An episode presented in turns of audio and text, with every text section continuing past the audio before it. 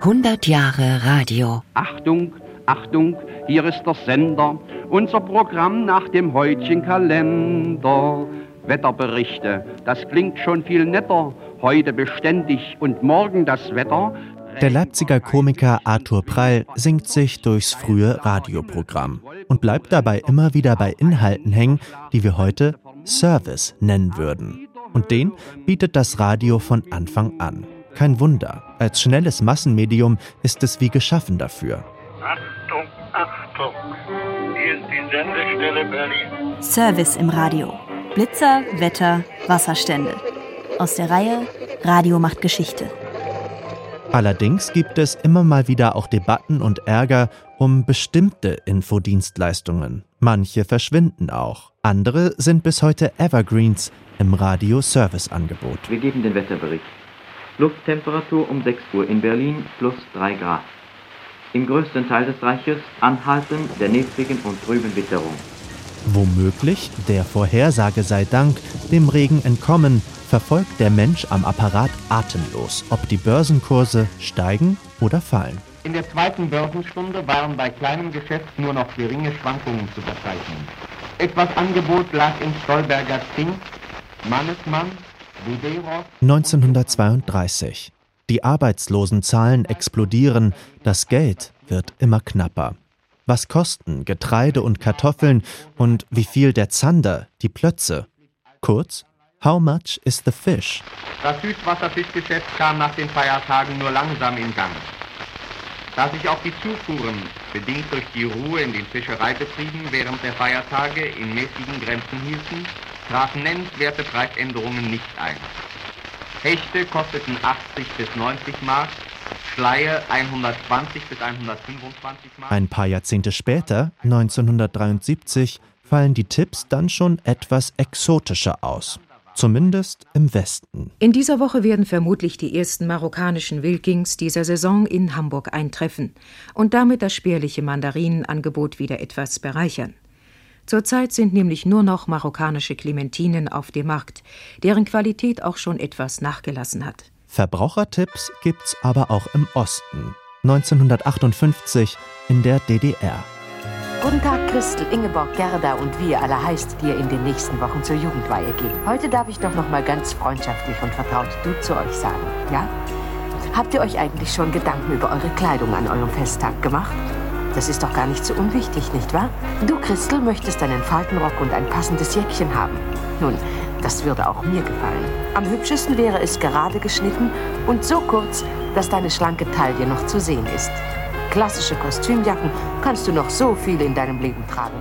Aber Ob trainieren gegen den Wirtschaftswunderspeck oder aus Sorge um die Volksgesundheit. Frühsport im Funk ist über Jahrzehnte eine feste Bank.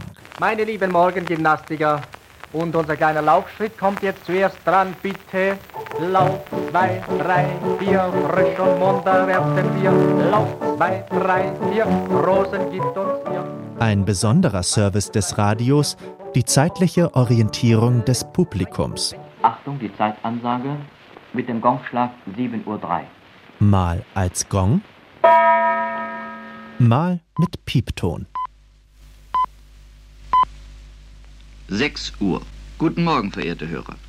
Hier ist der Bayerische Rundfunk mit den Frühnachrichten. Ist man auf der richtigen Welle? Und was hat die Stunde geschlagen?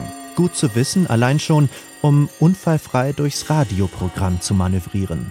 Neben vielen sonstigen Annehmlichkeiten bringt es der Rundfunk auch mit sich, dass das vergessene Aufziehen der Uhr heute auch in den abgelegensten Gegenden nicht mehr die unangenehmen Folgen hat wie früher. Heißt es 1931 in der Zeitschrift Die Sendung. Die neue Zeit hat wenig Zeit. Die Tage sind getaktet, Akkord am Fließband, am Büroeingang grüßt die Stechuhr. Moderne Zeiten, in denen das Radio die präzise Zeit ins Haus liefert. Doch um dieses frühe Serviceversprechen gibt es bald Ärger. Denn einige Sender vergessen das Zeitzeichen oder sie lassen es absichtlich weg, weil sie dafür weder Musikstücke noch Vorträge unterbrechen wollen.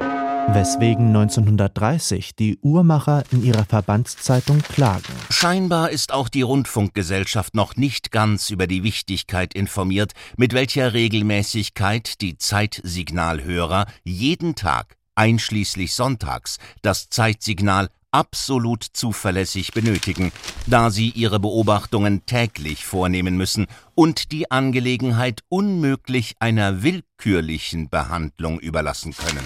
Jahrzehnte später, mit der Erfindung von Funkuhr, Internet und Handy, wird aus der Institution Zeitzeichen eine aussterbende Radiogattung. Anders ist es mit dieser Service-Rubrik. Es folgen Nachrichten des drahtlosen Dienstes. Über Memel verhandelte heute der Völkerbundsrat vier Stunden. Nachrichten. Anfangs eher Zeitungsschau und eher bunt. Der frühe Hörfunk soll ja möglichst unpolitisch sein. Das ändert sich unter den Nazis. Im Zweiten Weltkrieg ist Service dann, zynisch gesagt, auch die tägliche Frontberichterstattung. Aus dem Führerhauptquartier, den 21. November. Das Oberkommando der Wehrmacht gibt bekannt. Im Gebiet des Terek führte der Feind hartnäckige Angriffe, die wie bisher unter hohen blutigen Verlusten für die Sowjets Nach dem Krieg ist der Krieg nicht zu Ende. Der Vermisstensuchdienst hat übers Massenmedium Radio natürlich viel größere Chancen als ein Aushang irgendwo. Rütel Witold, Pole, 30 Jahre alt, geboren in Warschau. Verhaftet im Oktober 44 nach Groß-Rosen gebracht gesucht von seinem Sohn Rütel Piotr. Mehr als 7000 Menschen werden so bis 1963 gefunden. Zu dieser Zeit gibt der Hörfunk in der Bundesrepublik auch schon wichtige Verkehrshinweise für Autofahrer durch. Denn von 1960 an verdoppelt sich dort binnen fünf Jahren die Zahl der Pkw auf 10 Millionen. Autos, in denen Menschen sitzen, denen geholfen werden muss. Mit Informationen. Die nächste Verkehrsmeldung, kein Witz, wohlgemerkt. Vorsicht auf der B465 Leutkirch-Biberach in beiden Richtungen. Zwischen Leutkirch und Arnach läuft bzw. hüpft ein Känguru auf der Fahrbahn. Klar, von Kängurus hört man eher selten. Aber Gefahrguttransporte, Anschlussstellen, zähflüssiger Verkehr oder Geisterfahrer verschönen unsere Tage, seit es den Verkehrsfunk gibt. Zunächst allerdings hat der einige Gegner. So bei der Polizei. Alfred Zerban, ehemaliger Chef der Verkehrsredaktion von WDR 2. Man kann es sich ja überhaupt nicht vorstellen, dass die Polizei zu Anfang mit den Verkehrsinformationen gar nicht rausrückte. Die haben die irgendwie als geheime Kommandosache behandelt. Hallo! Hallo, Autofahrer!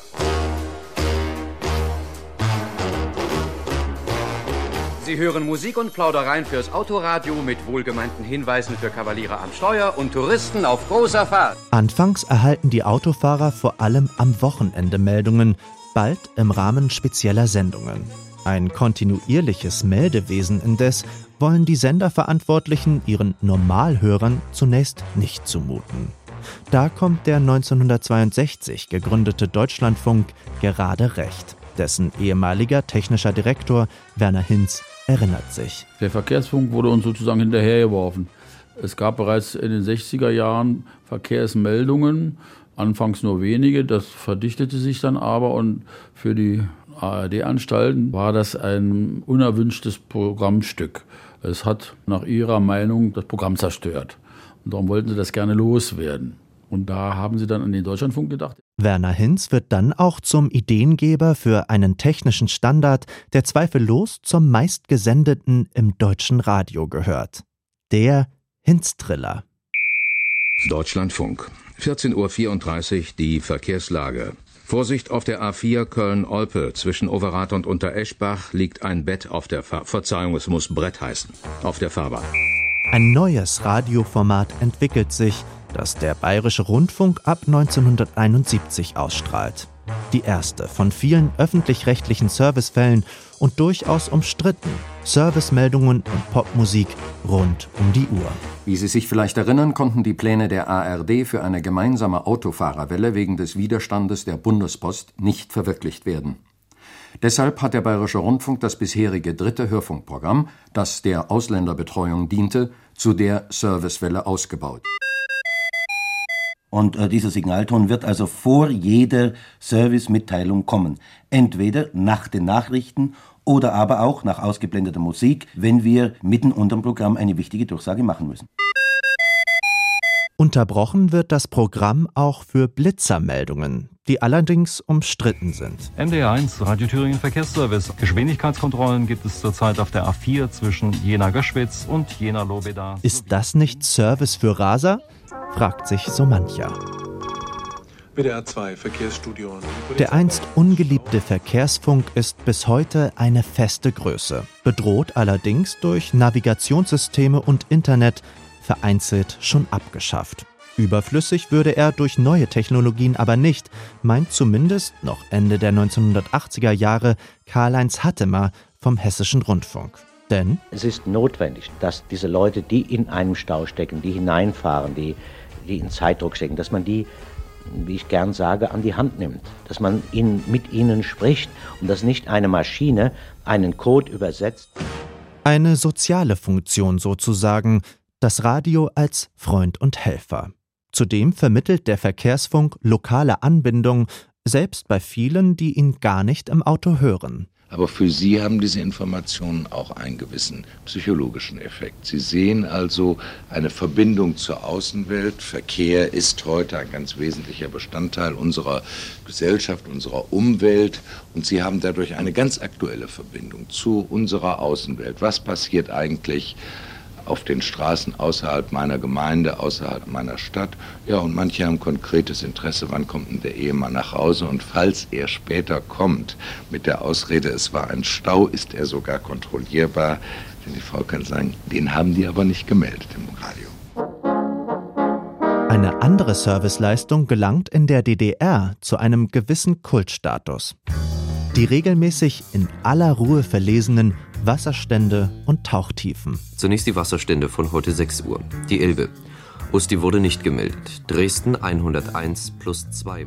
Alles geht seinen sozialistischen Wassergang. Diese Sendung führt in bestimmten Kreisen der DDR zu einer Redewendung. Das interessiert mich wie Wasserstände und Tauchtiefen. Und sie wird sogar in Roman- und Musiktiteln verewigt. Die Tauchtiefennotierungen für heute. Die Elbe, Strecke 1 und Strecke 2 je 110. Das Radio als Dienstleister. Bei Katastrophen sogar als Lebensretter, verfügbar im besten Fall auch dann, wenn Strom, Internet oder Mobilfunk ausfallen. Wie viel Service in Zukunft von anderen Medien übernommen, bald von KI plus Sprachsoftware geliefert wird, das steht in den Sternen. Wobei zu hoffen bleibt, dass das Radio unterhaltsame Meldungen wie diese auch weiterhin ausspuckt. A2 Dortmund Richtung Hannover zwischen Hamm und Hamm-Üntrop 5 Kilometer Stau. Die Polizei bremst dort den Verkehr, um Geldscheine aufzusammeln, die Bankräuber auf ihrer Flucht aus dem Fenster geworfen haben. Achtung, Achtung, hier ist der Sender.